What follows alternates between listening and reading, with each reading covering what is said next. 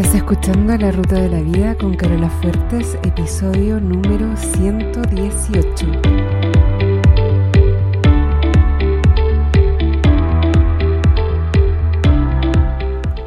Porque lo importante no es el destino, lo importante es el camino. No se trata de lo que logramos, sino de en quienes nos convertimos en el proceso, porque solos podemos llegar rápido pero juntos llegamos más lejos. Te invito a compartir el camino. Bienvenido a la ruta de la vida.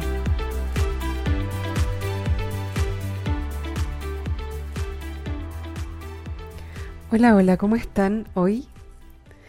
Me encantaría que me pudieran responder en este momento. Yo me imagino que escucho bien, súper, gracias, ¿y tú?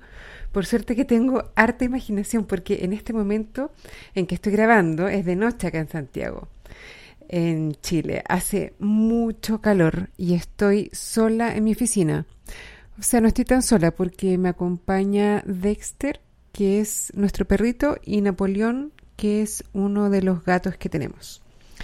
Pero ellos no me responden. Bueno, si escuchan ruidos por ahí, son ellos que andan jugando. Eh, Estoy súper contenta porque estoy amononando mi oficina y cada vez va tomando más forma y cada vez me gusta más estar acá. Solo que es súper calurosa, así que de noche es más llevadero estar aquí adentro, por eso grabo de noche y sobre todo porque para grabar no puedo encender el ventilador porque es muy bullicioso. Pero bueno, me estoy imaginando que ustedes están súper bien, que están escuchándome en el metro o en el bus o en su auto mientras van camino al trabajo, a la universidad, al instituto o a donde sea que quiera que vayan. O están en su casa ordenando, cocinando, lavando algo. Yo escucho otros podcasts mientras hago todas esas cosas. Por eso me los imagino ustedes así. Así que bueno, como me los imagino solamente y no tengo mucha evidencia de que ustedes existen, voy a darle mis más sinceras gracias, mi, más sincero agradecimiento a algunas personas que se comunicaron conmigo.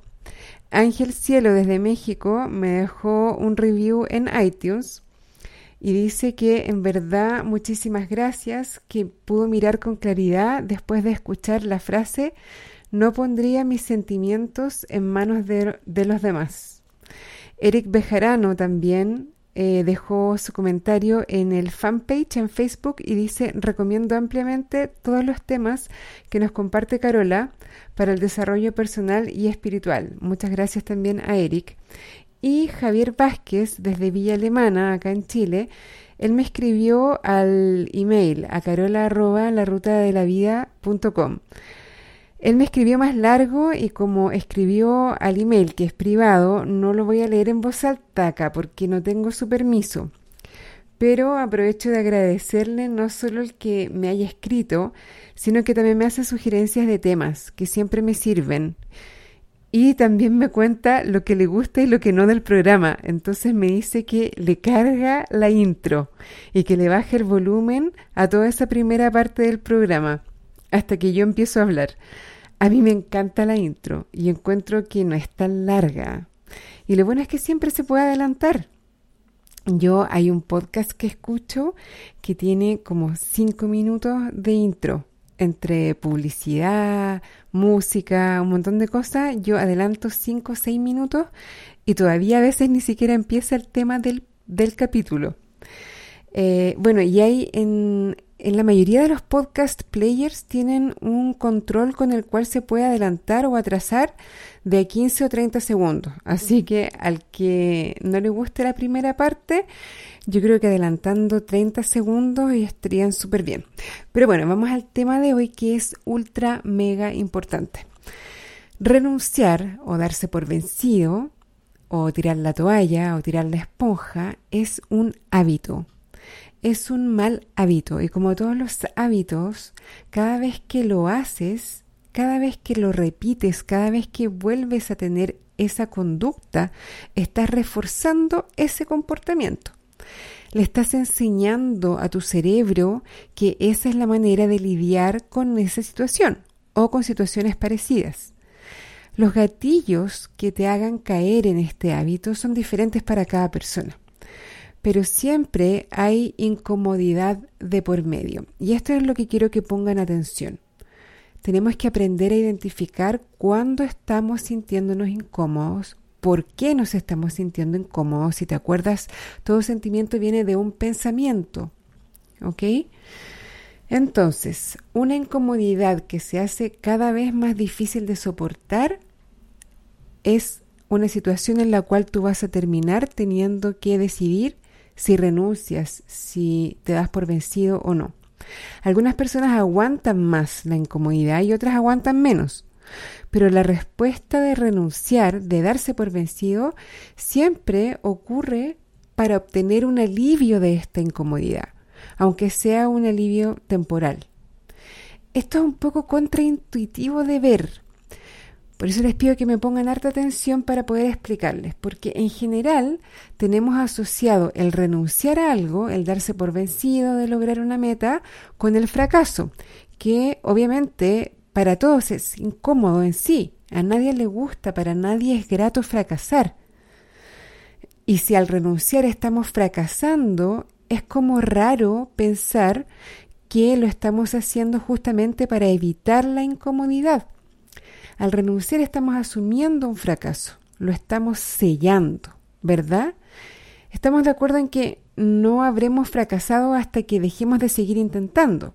Y eso es justamente renunciar, dejar de seguir intentando. Entonces, renunciar o darse por vencido es sellar un fracaso, es asumir que fallamos, que no fuimos capaces. Pero el acto mismo de renunciar, en el momento en que te das por vencido, se siente como alivio. Esto es súper importante entenderlo y darse cuenta, porque por eso justamente es que lo hacemos. Lo hacemos buscando ese alivio. Y si no lo entendemos así, no vamos a lograr entender qué es lo que está pasando en nuestro cerebro para poder tomar una decisión diferente en el futuro. Darse por vencido, renunciar, se siente como alivio en el momento en que lo haces. Incluso muchas veces se disfraza como de autocuidado. ¿Cuántas veces has estado, por ejemplo, haciendo una dieta y llega un punto en que estás con una pataleta interna? Porque, entre comillas, no puedes comer todo eso que quieres tu cerebro te convence de que te estás torturando, de que no es saludable, de que no es natural lo que estás tratando de hacer, o de que te mereces, entre comillas también, comer lo que sea que estás enfrentando en ese minuto. ¿O no? A todos nos ha pasado algo así. O estás armando tu negocio y tienes dificultades, por ejemplo, con la parte tecnológica, con armar tu página web, con armar tu lista de correo, con toda la parte tecnológica para muchas personas es muy desafiante. No te resulta lo que quieres lograr, te sale mal, los proveedores te fallan o se atrasan, te equivocas y te dan ganas de mandar toda la punta del cerro. Darte por vencido o ceder ante la presión en estos momentos es un alivio. La angustia en ese minuto es tan fuerte que el darte por vencido se siente como paz, como descanso, como un alivio, como que te estás cuidando, como que te estás protegiendo, como que te estás tratando con cariño. Pero en el largo plazo no es tratarte con cariño, no es protegerte, es jugarte en contra, de hecho. Es frecuente que sientas que la situación es la que te está empujando a renunciar que es la circunstancia la que está haciendo que renuncies, pero nunca es así. Ese nunca es el caso. Siempre es un pensamiento y una emoción. Si te acuerdas del modelo, la circunstancia o la situación es siempre neutra y depende de ti cómo vas a reaccionar a esa situación. Renunciar es una acción, por lo tanto va en la línea de la acción y por ser una acción es gatillada o alimentada por un pensamiento y una emoción. Es súper importante entonces estar muy atentos a ciertos pensamientos que podemos tener en este tipo de ocasiones que te mencionaba antes, que nos pueden llevar a renunciar. En la medida en que los podamos identificar a tiempo, vamos a poder ser más conscientes de lo que está pasando y vamos a poder tomar mejores decisiones y decisiones más intencionales, a conciencia. Algunos ejemplos de pensamientos que te pueden llevar a renunciar. No puedo hacer esto. Es que es muy difícil. No doy más. Esto no está funcionando. Esto es un error. Esto no es una buena idea. No soy bueno para esto. No sé cómo hacerlo. Esto no va a resultar. No soy capaz de hacer esto. Esto es ridículo. Este tipo de pensamientos generan sentimientos que hacen que renunciar sea la opción más cómoda. Por ejemplo, desesperación, frustración, apatía, ansiedad, duda, confusión, inseguridad, angustia, pesimismo, victimización, sentirte abrumado. ¿Qué puedes hacer para no renunciar? Bueno, yo anoté aquí siete cosas que tú puedes hacer y practicar para evitar caer en estas situaciones en las que es lo más fácil al final terminar renunciando. Primero, aprender a manejar tu mente, que es lo que estamos haciendo eh, durante todos estos podcasts. Es yo tratar de enseñarte a manejar tu mente, a darte cuenta de tus pensamientos, a poder elegirlos intencionalmente, a que cada vez más puedas pensar a propósito, puedas pensar con intención y cada vez menos tus pensamientos sean dominados por tus hábitos y por tus procesos subconscientes. Segundo, anticipar el deseo de renunciar, darlo por hecho, asume que siempre en algún momento vas a tener las ganas de renunciar, de mandar toda la punta al cerro. Y así vas a estar esperando esta situación y puedes estar mejor preparado, puedes tener un plan, puedes incluso escribirlo. ¿Qué va a pasar cuando tenga la tentación de renunciar? ¿Qué voy a hacer? ¿Voy a llamar a alguien? ¿Voy a parar? ¿Me voy a tomar eh, un día libre? ¿Voy a escribir todo lo que estoy pensando en ese momento para identificar cuáles pensamientos son verdad y cuáles son solamente una ilusión o una eh, manera que he elegido de mirar las cosas que están pasando que no me está sirviendo, que no me está ayudando. Tercero, tener presente la triada motivacional, que es, ya lo hemos mencionado en otros episodios, son tres cosas. Nuestro cerebro está hecho para buscar placer, evitar el dolor y usar la menor cantidad de energía posible. Siempre, en todo momento, nuestro cerebro busca estas tres cosas. Por eso es tan difícil lograr metas. Lograr metas requiere, a veces, muchas veces, un poco de dolor. Muchas veces lo que requiere para que logremos nuestras metas no es tan placentero en el camino. Lograr la meta por lo general sí, y la mayoría de las veces, si es que no el 100% de las veces, requiere usar bastante energía.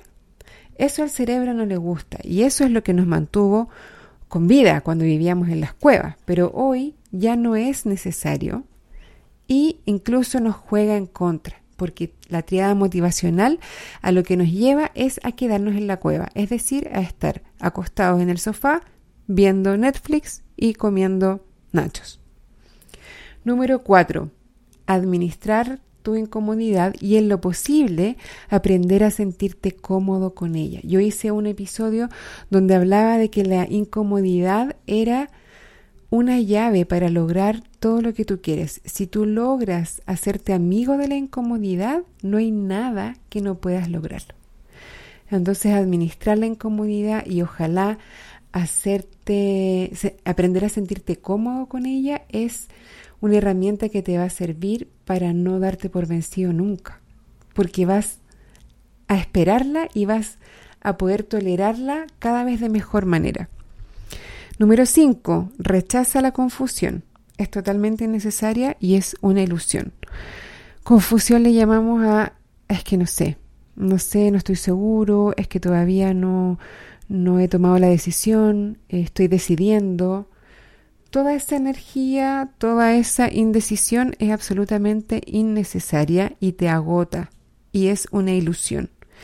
como te agota, te hace estar más susceptible a querer renunciar, porque este agotamiento es incómodo.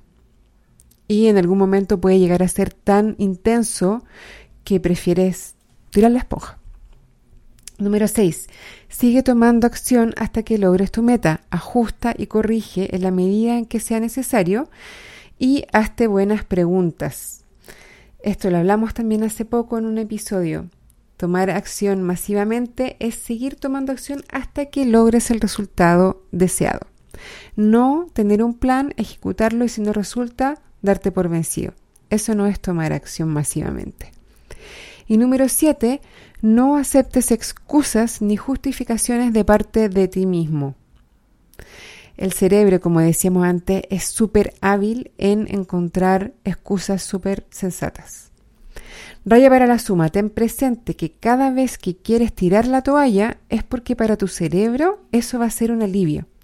Pero también recuerda que cuando le haces caso, ese alivio es súper temporal, porque cuando ese alivio pasa te encuentras con el fracaso, porque dejaste de intentar, dejaste de tomar acción. No te va a acercar a tu meta, es un alivio de corto plazo, te va a alejar de tu meta. Y más importante aún, es súper normal tener este impulso de renunciar, pero no significa que haya pasado algo malo. Cada vez que tú renuncias, le estás enseñando a tu cerebro que esa es la manera en que tú lidias con la incomodidad. Si logras aprender a lidiar con la incomodidad de otra manera, vas a poder romper ese hábito y vas a poder dejar de reforzarlo. Tú estás a cargo, no tu cerebro. Hoy estaba en una llamada grupal, en una sesión grupal con otras coaches, y hablábamos de la meta de bajar de peso. Y había una de ellas que había estado el fin de semana eh, con una amiga que está pasando por un momento bastante difícil en lo personal y ella estaba tratando de apoyar a su amiga y se sentía súper agotada emocionalmente con todo lo que eh, le tocó vivir el fin de semana. Y se salió de su plan que ella misma había definido para comer. Y su cerebro se lo planteó de una manera en la cual ella lo recibió como autocuidado, como se merecía comer ciertas cosas que no estaban en su plan, como que era una forma de, de tenerse cariño, de cuidarse. Y en verdad no es así. El cerebro es súper pillo, te presenta razones súper convincentes justificar el por qué tiene sentido renunciar es una habilidad que se desarrolla. Entonces, renunciar es un hábito y luego cuando empiezas a justificarlo, esa es una habilidad que también se va perfeccionando y se va reafirmando con la repetición. Por lo tanto, no lo hagas.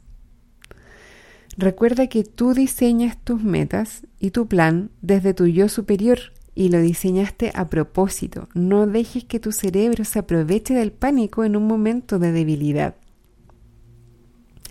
Bueno, si tienes algún comentario, pregunta, puedes escribirme un mensaje al fanpage de Facebook, que es www.facebook.com slash la ruta de la vida podcast y aprovecha de darle un like a la página. Eso es todo por ahora, me despido. Hasta el próximo lunes. Y como siempre les deseo una excelente semana y un muy buen día.